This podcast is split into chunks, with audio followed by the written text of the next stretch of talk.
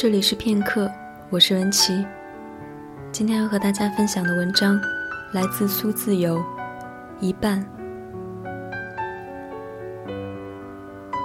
将一个人剥开一半，再试着合而为一，即使不露出一丝马脚，又是否真的算是完整？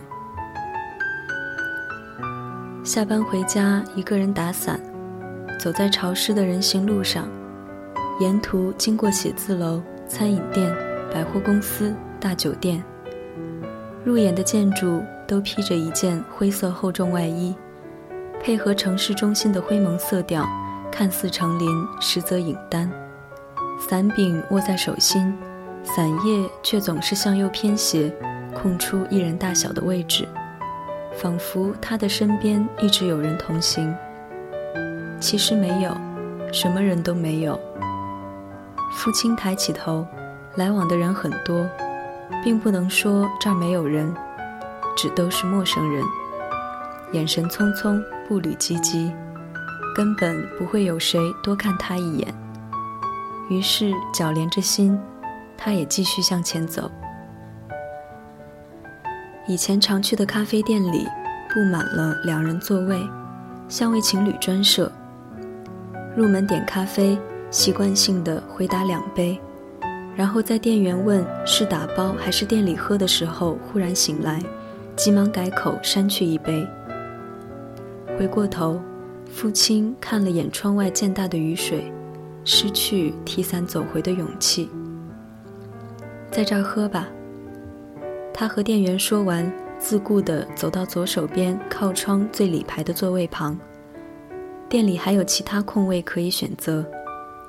外边雨下的大，更多人心里念着早些到家，不愿多做停留，所以店里的人并不多。但父亲还是直接到了熟悉的位置，仿佛前台过来只用了一步。他坐下来，吁了口气。此刻在店内，空气的温度也是低的，口中热气在呼出后立马折腾为淡淡薄雾，粘稠在空气里。就像习惯，总是在无意识里操控着我们的行为。回忆不伤人，伤人的远不只是回忆。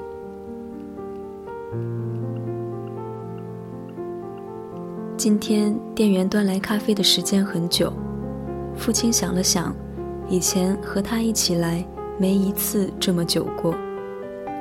他想起他在等待途中说的几个笑话，其实并不好笑。但那时不知为何，还是被逗得哈哈大笑，引得旁人眼光也不在意，仿佛眼里只装得下眼前人，也只装了眼前人。等待是味苦的，以前总觉得时间太短，咖啡就来，而后太快喝完道别。有时他送他，但不频繁。他保持着自由的姿态，接近，徘徊。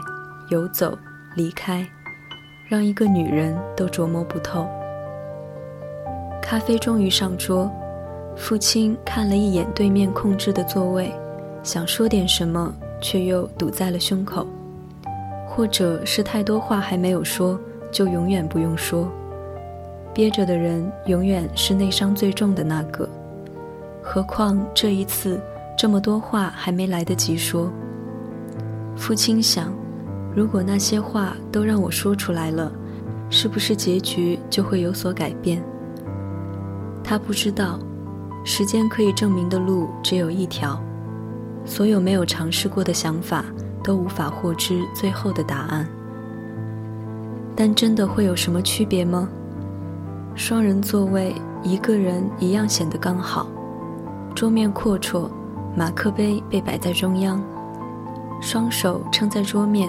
可以面对墙壁发呆，可以低头想心事，也可以扭头看窗外的风景。这时才发现，这里更像是店里唯一一个单人位。以前他总是坐在对面那个位置，热闹时他只需听，沉默时他静静看。咖啡留在嘴角的字迹，有人帮忙擦拭，偶尔嘴唇被刻意的划过。手指留下的柔软与气味，勾起两颊浅浅的笑意。只是这些都丢失在过去，不同位置的人生，竟如这店里的座位摆设一样，一旦换了，从前建立的一切规则习惯，需要推倒重建。起身离座，紧握伞柄，走进雨中。淋漓大雨瞬间湿透了伞叶，也淋湿这座城市的天空。父亲停下看了看远方。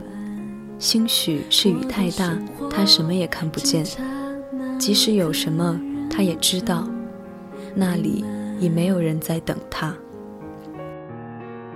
快乐少一人分享，快乐就只剩一半。喝一碗汤，心怎么。这张被单，这张睡床，再舒服都觉得太宽。哦，好没人分享，幸福就只剩一半。就算把日子都填满，节日却提醒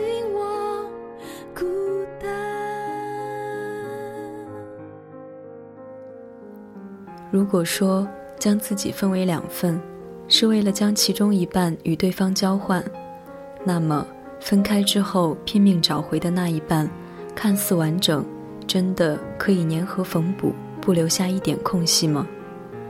还是那点空隙会在时间的缝口处被拉扯巨大，成了未来终会来临的创伤？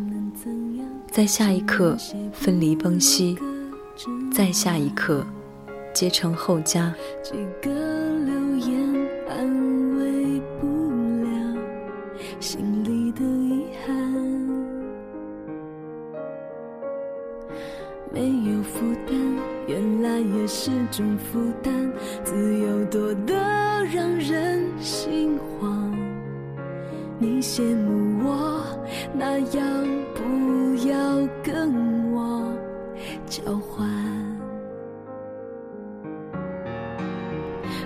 快乐少一人分享，快乐就只剩一半。喝一碗汤，心怎么都不够暖。这张被单，这张睡床，再舒服都觉得太宽。哦，好没人分享，幸福就只剩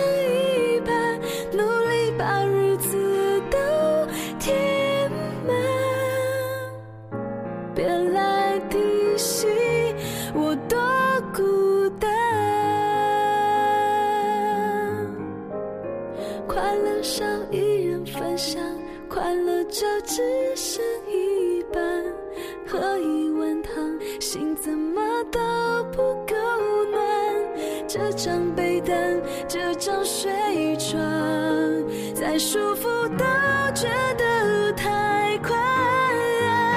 哦，好没人分享，幸福就只剩一半。就算把日子都填满，没人知道我多孤单。一半，来自苏自由。这里是片刻，我是文琪，我们下期节目再见。